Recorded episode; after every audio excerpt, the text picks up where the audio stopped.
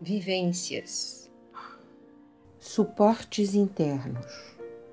Muitas vezes a realidade não é bonita, mas o bom senso sugere que fugir não é aconselhável, porque mais cedo ou mais tarde o filme, com tensões e dificuldades, vai se repetir.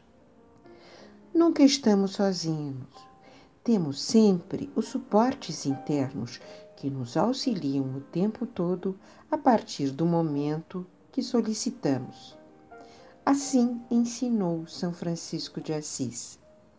É dando que se recebe, é perdoando que se é perdoado.